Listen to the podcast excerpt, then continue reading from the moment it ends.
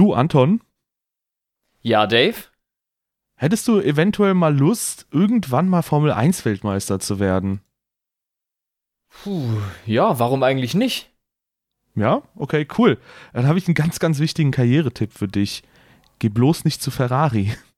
Ah, ja, ich notiere es mir gerade mal. Nicht.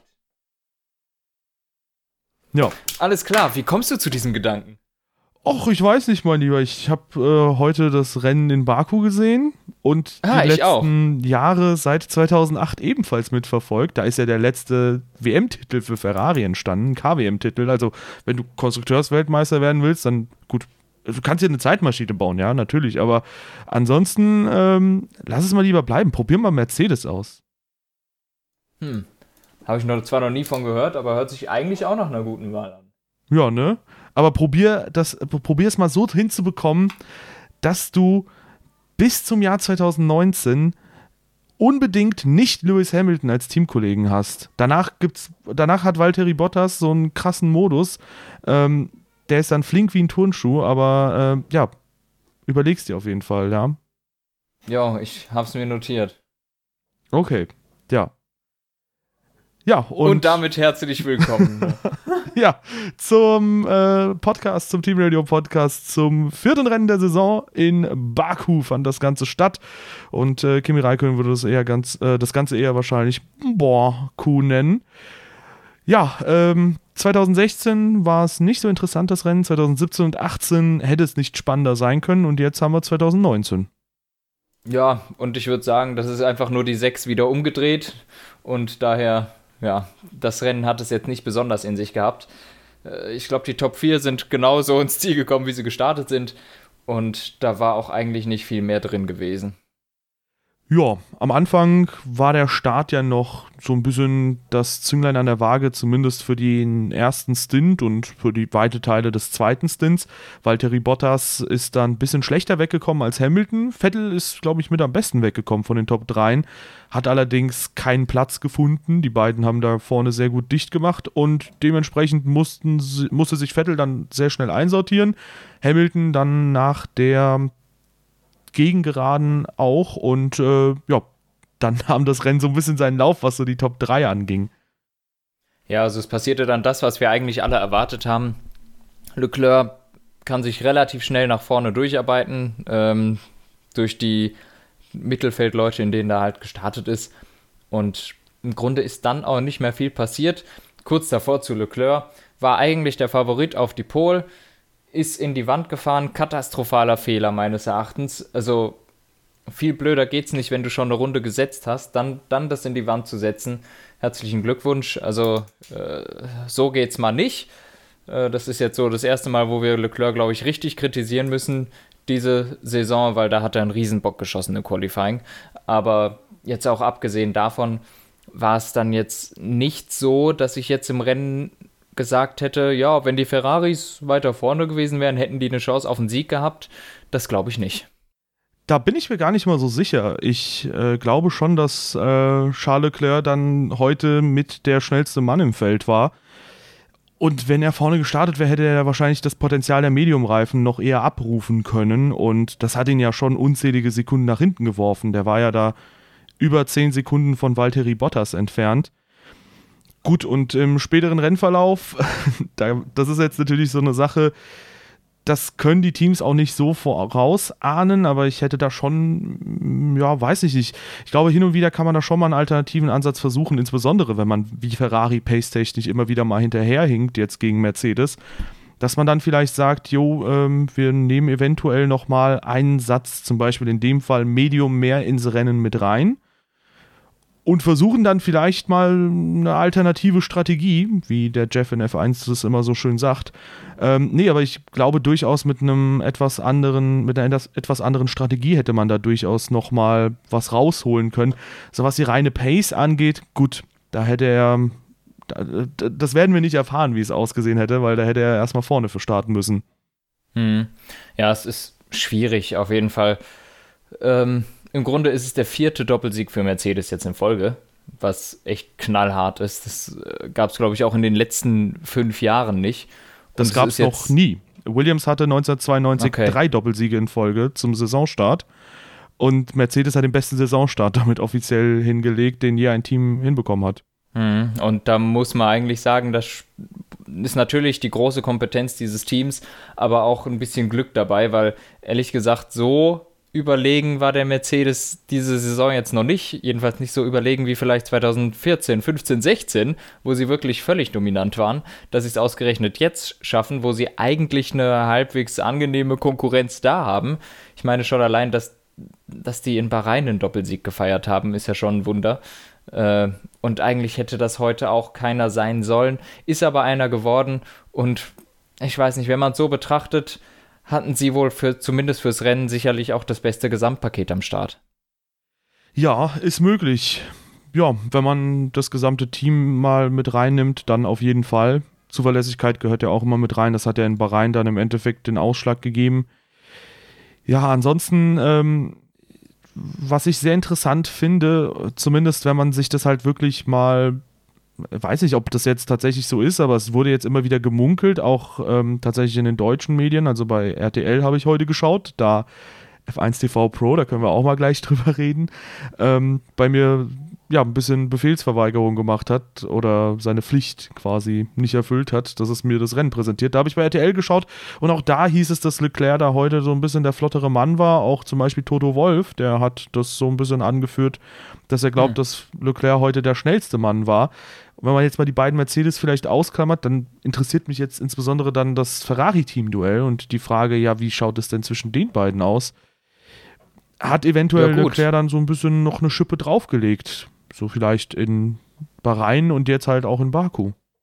Na, vielleicht hat er das, aber ähm, diesmal war es nicht so, dass Vettel derjenige ist, der gepatzt hat, sondern es war Leclerc.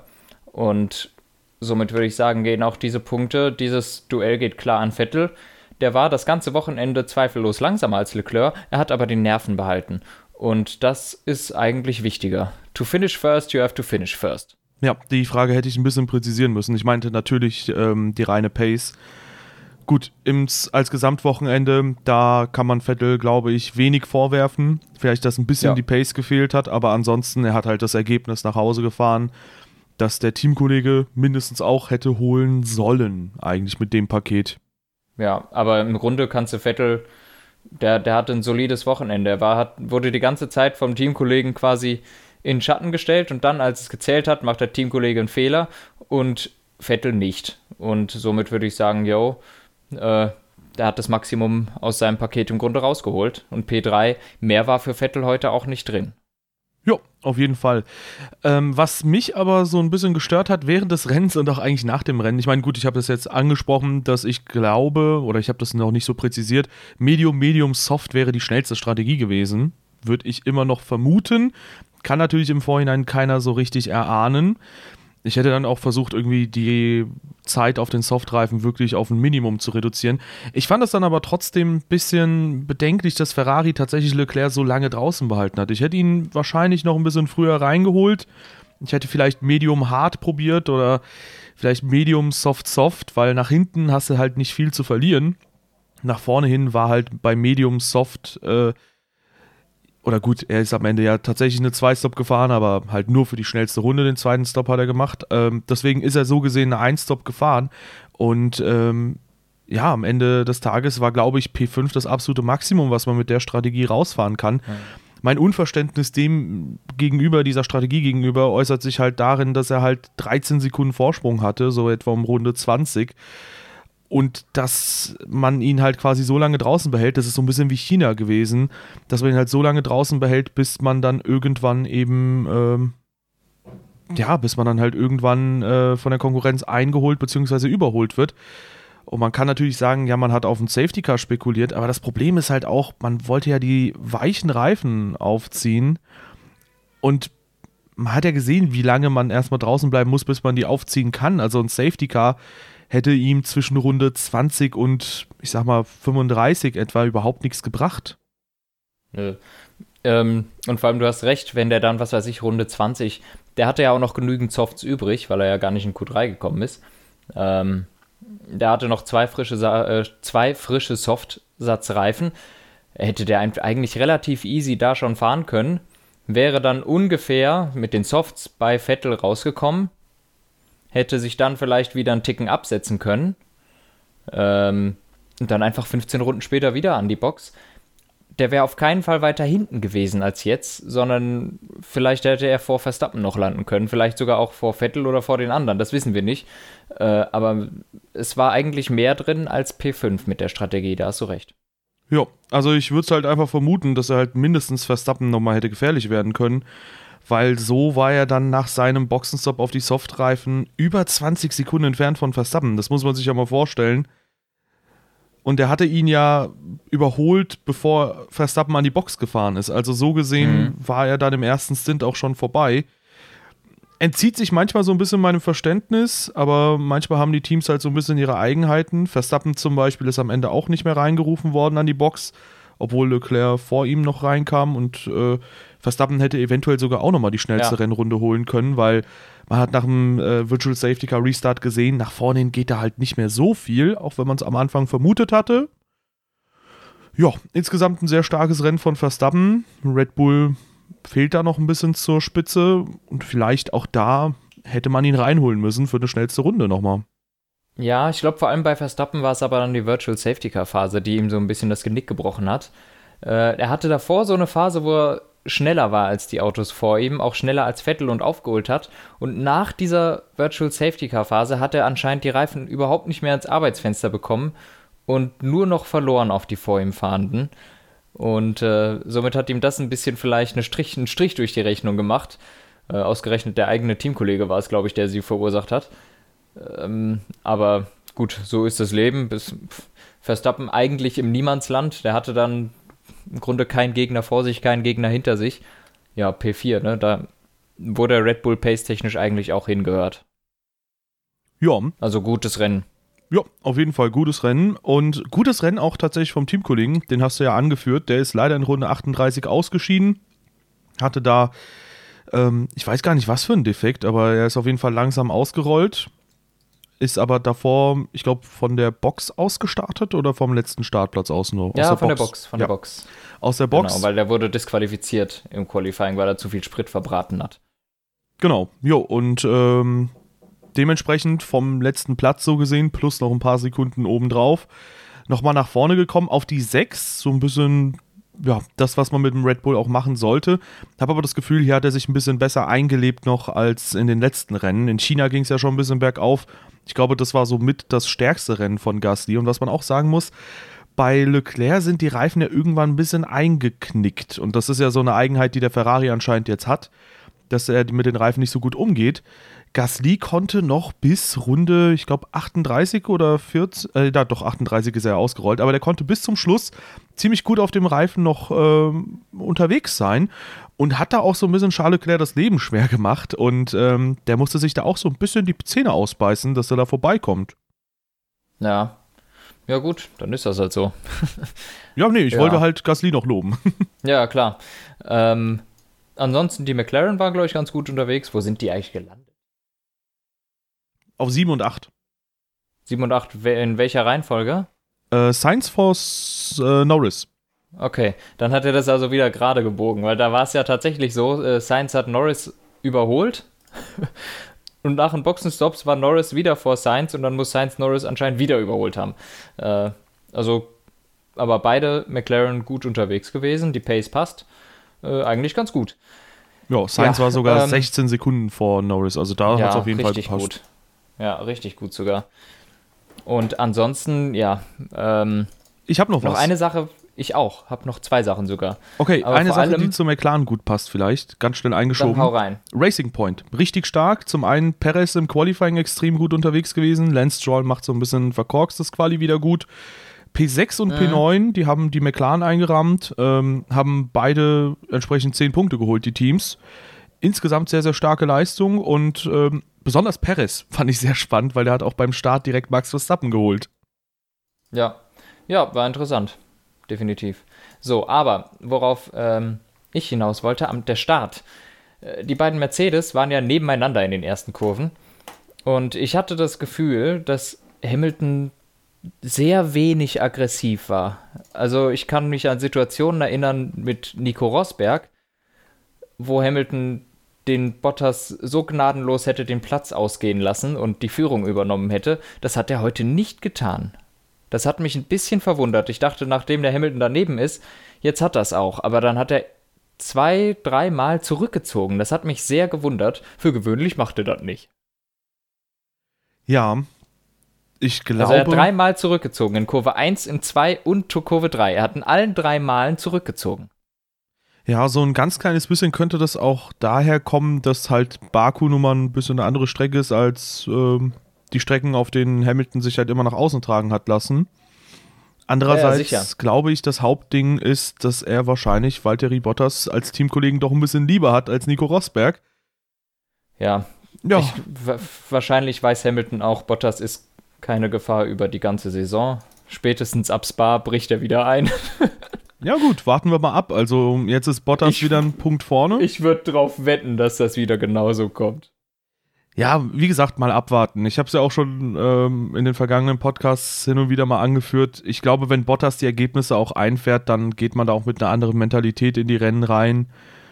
Und dann äh, wird er vielleicht im zwei, in der zweiten Saisonhälfte dann nochmal mit mehr Motivation reingehen gut, 2017 hat er zum Beispiel immer noch WM-Chancen. Ähm, da könnte man sagen, ja, der hat ähm, eine extrem schwache Kurve gehabt, so Performance-Kurve über die Saison gesehen, obwohl er WM-Chancen hatte, aber die, das waren ja auch nur Außenseiter-Chancen, würde ich jetzt einfach mal sagen, weil der war ja schon ein bisschen weiter weg von Vettel und Hamilton.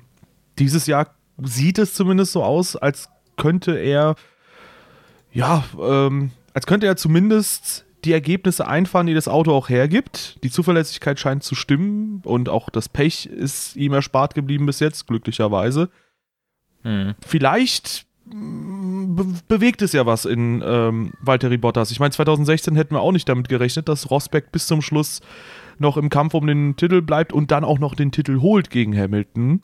Eigentlich hat man das schon gedacht, 2016. Ja, weiß ich nicht. Rosberg ist mit vier Siegen in die Saison gestartet. Also, ich habe schon damit gerechnet, dass der auch den Titel holt. Ich habe nicht damit gerechnet, dass es immer so knapp wird, weil auch Rosberg dann plötzlich einen Formtief irgendwann hatte.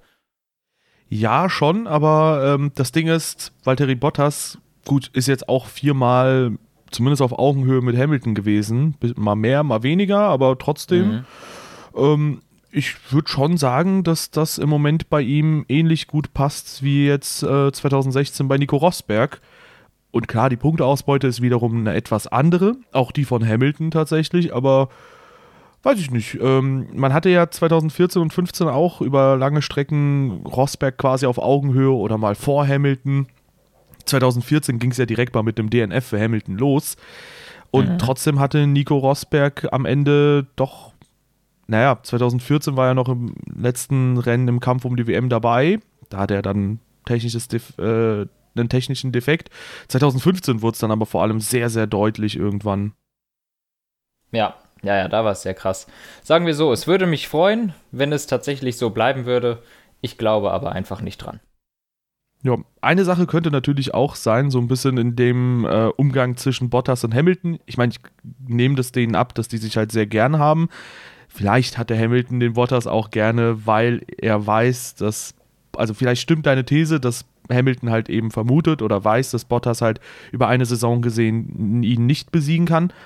Ich könnte mir aber auch genauso gut vorstellen, dass halt Hamilton, der auch immer Valtteri ziemlich stark redet, das ist ja auch so eine Eigenheit, die Rennfahrer haben, dass man den Gegner immer stark redet, damit man selbst natürlich auch nochmal ein bisschen stärker erscheint.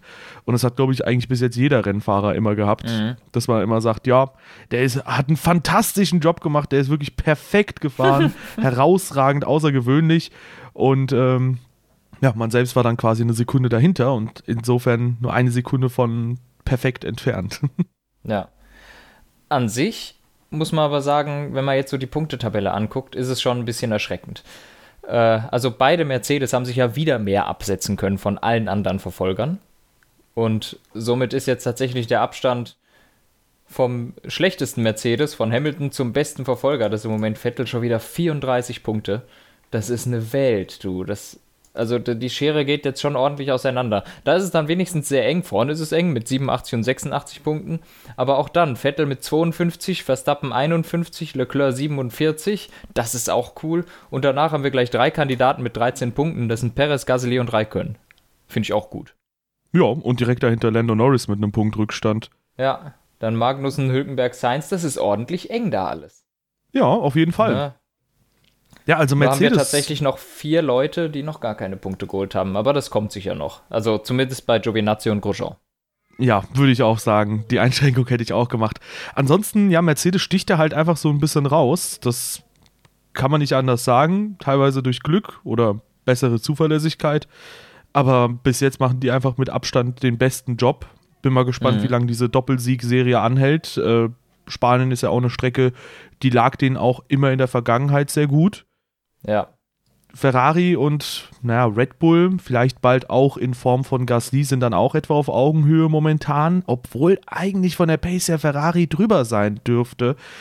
Die haben es bis jetzt einfach nicht hinbekommen. Und das ist ja immer so ein Problem. Ich meine, gut, da werden jetzt einige argumentieren, dass Ferrari halt einfach von der Pace her nicht so stark ist. Allerdings sagen wir ja auch immer wieder, auch wenn Ferrari nicht von der Pace stark genug ist, schaffen sie es trotzdem nicht, das Beste aus dem Gegebenen rauszuholen. Das ist ja immer das Problem jo. bei Ferrari. Eben. Und irgendwer verkackt es immer. Also ob es der Motor ist, ob es einer der Fahrer ist, irgendwo stimmt es immer nicht in diesem Team. Und ich finde, das kann ja eigentlich nicht sein, wenn, keine Ahnung, während bei Mercedes wirklich alles glatt läuft, geht es da einfach nicht richtig vorwärts. Ja, kommen wir zu was äh, eher Erfreulichem, nämlich ein Team, das so ein bisschen. Ricardo? Ach so. Ach so, ja. ich wollte doch mal kurz auf die Punkte eingehen, wo wir ja gerade schon dabei waren. Ähm, ein Team, das so ein bisschen wie der Phönix aus der Asche erwacht ist, nämlich McLaren. Sowohl McLaren als auch Racing Point haben 10 Punkte geholt. McLaren jetzt damit auf Platz 4 in der KWM. Und ich glaube, das letzte jo. Mal, dass das so war, war 2014 irgendwann. Ja, finde ich geil. Also, mir gefällt McLaren richtig gut. Die Kurve geht jetzt nach oben und wir haben es auch in den letzten äh, Podcasts immer schon angesprochen. Dieses neue Autokonzept war definitiv die richtige Entscheidung und äh, ich glaube, die sind auf einem ziemlich guten Weg. Und ähm, ja, in ein paar Jahren könnte das auch wieder Richtung bisschen weiter nach vorne gehen, denn die finanziellen Mittel, die sind ja da. Auf jeden Fall. Racing Point aus dem anfänglichen Formtief, das sie jedes Jahr haben, damals in Form von Force India, auch rausgekommen. Alfa Romeo, gut, und dann geht es jetzt weiter zu ach, einem Problemfall für dieses Rennen. Bei Hülkenberg hat in diesem Rennen gar nichts gepasst. Bei Ricardo eigentlich, eigentlich mehr, aber eigentlich auch noch weniger. Ähm, ja, ein Wochenende eigentlich zum Vergessen für Renault. Ja, ich habe das Gefühl, Ricardo hat vergessen, dass er gar nicht Red Bull fährt und die Bremsen im Renault nicht so gut funktionieren. Ähm, und die Rückfahrkamera hat auch nicht funktioniert. Also irgendwie gab es da andere Probleme. Ja. du darfst es beschreiben. Das war, das war so dumm. Also, ja, gut, also Ricardo Boah. probiert Quiat zu überholen. Wie er es eigentlich so häufig macht, äh, sich innen reinsetzen und äh, später bremsen als alle anderen und eigentlich auch noch von, also er war nicht neben Quiert, als er quasi das Manöver gestartet hat, er war hinter Quiert. Ja. Das ist ja, ja sehr oft immer. gut gegangen. Genau, wie immer, ging halt immer wieder gut. Wie du es gesagt hast, jetzt ist er in einem Renault und da geht es halt nicht immer so gut und ähm, als er gemerkt hat, er schafft die Kurve nicht, und das hat er sehr früh gemerkt, ist er einfach geradeaus weitergefahren. Äh, Quiert hat da sehr gut reagiert, muss man an der Stelle auch sagen. Und ist ihm da noch ausgewichen. Ja, und dann ähm, waren die beiden in der Auslaufzone und Ricardo ist dann rückwärts gefahren und einfach in Quiats Auto. Ja, der, der Quert stand halt noch da und der konnte ja selber nicht so richtig weg. Und Ricardo ballert dem einfach voll rein im Rückwärtsgang. Ich meine, so schlecht sind die Rückspiegel jetzt auch nicht. Und der stand quer hinter dem. Das muss man eigentlich erkennen im Rückspiegel. äh, naja, jedenfalls, Ricardo hat jetzt eine drei Positionen Strafe dafür bekommen fürs nächste Rennen. Äh, ja, also das war schon echt ultimativ doof und hat natürlich auch bei Quiert dann das Rennen kaputt gemacht, weil der dem so auf den Seitenkasten gefahren ist, dass dann, glaube ich, auch was kaputt war und dann mussten beide aufhören. Ja. Und Quiert hat dann auch noch irgendwelche Teile verloren. Da ist Leclerc dann noch drüber gefahren, äh, in dieser schnellen Bergauf-Linkspassage.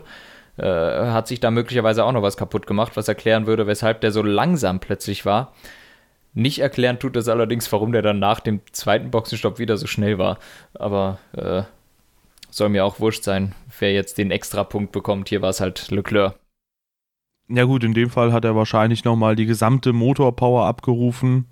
Vielleicht äh, mhm. war da ja nochmal ein bisschen Pace drin. Ich meine, der Ferrari ist ja recht flott. Ja, das stimmt. Ja, aber ansonsten, keine Ahnung, was bei Ricardo los war. Wir haben das ja, ja, wir haben das ja gut ausgeführt, glaube ich. Ähm, was man aber auch sagen muss, und das ist ja eher so eine Sache, die man seit Jahren beobachtet, jetzt auch beim Rennen in Baku, seitdem das Rennen eigentlich schon da gefahren wird. Also ich weiß nicht, woran es genau liegt. Ob das jetzt das Briefing der Marshalls ist, ob das die Marshalls an sich sind, ob das die Streckenbegebenheiten sind, wodurch irgendwie die Arbeit auf der Strecke oder an der Strecke erschwert wird. Aber jedes Jahr sehen wir, dass es immer und immer und immer wieder Probleme gibt, ähm, dass naja, die Marshalls ihre Arbeit ordentlich verrichten. Also ob das jetzt Trümmerteile wegräumen war in den vergangenen Jahren, wodurch ja auch schon Safety Cars dort ausgelöst wurden, ob das das Anschieben eines Formel 2 Autos ist, sodass zwei Marshalls nicht umfallen, während sie das Auto anschieben, ähm, ob es das Aufladen eines Williams Autos ist, das dann ähm, entsprechend auf dem Abschleppwagen steht und wo dann der Abschleppwagen mit dem Kran gegen eine Brücke fährt. Oder ob es ein nicht festgemachter Gullideckel ist, was ja zum Beispiel in ähnlicher Form auch schon mal mit einem Curb in Malaysia passiert ist, dass da, glaube ich, etwas nicht ganz festgemacht wurde. Aber die Ereignisse in Baku häufen sich halt wirklich Jahr für Jahr für Jahr, dass ich mir echt an den Kopf fasse und mir denke, was ist denn da los? Irgendwie müssen mhm. die das doch äh, irgendwann mal auf die Kette kriegen. Das ist jetzt schon das vierte Jahr, dass man da Formel 1 fährt. Ja, ich weiß es nicht. Auch das mit dem LKW war ja wirklich ultimativ bescheuert. Ja. Also wie, wie, das muss man doch wissen, wie, wie groß die LKWs sind. Und dann knallen die dagegen das Schild. Ich, ich werde nicht mehr. Boah. Nee, ja. also die Planung da ist irgendwie nur so mittelmäßig. Dafür waren die Rennen in den letzten Jahren sehr geil, dieses Jahr halt äh, nicht. Ja, das hängt halt immer so ein bisschen davon ab, wie viel Chaos dann auf der Strecke herrscht. Wenn du ja. ein oder zwei Safety-Car-Phasen hast, dann wird das Feld zusammengetrieben. Dann gibt es vielleicht ein paar Leute, die auf schnelleren Reifen unterwegs sind. Dadurch gibt es mehr Überholmanöver, dadurch gibt es halt mehr Action auf der Strecke. Mm, ja, aber wenn das halt nicht passiert, ist ja 2016 auch so gewesen, dass alle in gewisser Weise einen Respektabstand haben oder nicht mit dem Vordermann mitkommen ja, dann reiht sich das Feld irgendwann so mhm. ein, wie sie halt äh, gestartet sind oder sich nach zwei Runden einsortiert haben und gut ist. Ja, so, so war es halt heute auch. Und äh, ja, wir hoffen, dass es nächstes Jahr wieder besser wird. Oder das nächste Rennen meinetwegen auch. Was ist denn das nächste Rennen? Ist schon Spanien, ne? Jawohl. Hm, schwierig. Ja, werden wir sehen. ja gut, jetzt kann man ja besser überholen. Also mal schauen. Ja, hoffen wir es, hoffen wir es. Jo, ansonsten gibt es tatsächlich, glaube ich, zu diesem Rennen nicht so viel zu sagen, ne? Nö, ich glaube, das Große wird erst kommen dann in Spanien, wenn alle Teams dann mit irgendwelchen Aero-Updates kommen. Können wir vielleicht was zu analysieren, wenn wir flott genug sind und ein paar Bilder am Start haben, die wir beschreiben können. Weil ich bin mir sicher, dass einige da mit einem großen Paket kommen. Das ist ja traditionell in Spanien der Fall. Ja, da vielleicht sogar noch mal vorm Wochenende mit einem Podcast, weil da kommen jo. ja Donnerstag immer sehr viele Bilder raus. Ja, ansonsten, ähm, weiß ich nicht. Eine, eine Frage habe ich vielleicht noch zum Abschluss. Hättest du gedacht, dass nach vier Rennen Bottas das, äh, die WM anführt? Was für eine Frage? Natürlich nicht. Ich hätte gedacht, nach vier Rennen führt irgendein Ferrari die WM an. Oder Kimi Räikkönen. Okay. Ja. Und mit Tja, schwierig. Diesem nicht gelungenen Gag. Vielen Dank, dass ihr alle am Start wart. Ähm, wenn euch der Podcast gefallen hat, haut gerne eine Bewertung raus. Ein Däumchen nach oben, fünf Sterne bei iTunes, äh, ein Like oder keine Ahnung, was man bei Soundcloud gibt. Hilft uns auf jeden Fall weiter im Kampf gegen die verschiedenen Algorithmen. Ansonsten äh, checkt gerne unsere Social Media Kanäle aus. Äh, Instagram und Twitter sind in der Beschreibung verlinkt. Ebenso unser Community Discord Server, wo immer wieder auch über F1 gequatscht wird. Außerdem auch unser F1 Tippspiel. Ansonsten haut gerne ein Abo raus, haut gerne ein Follow raus und äh, diskutiert gerne fleißig mit. Ja, und ansonsten, ich glaube, wir haben alles, oder? Ja, haben wir. Deshalb sage ich Tschüss. Ciao.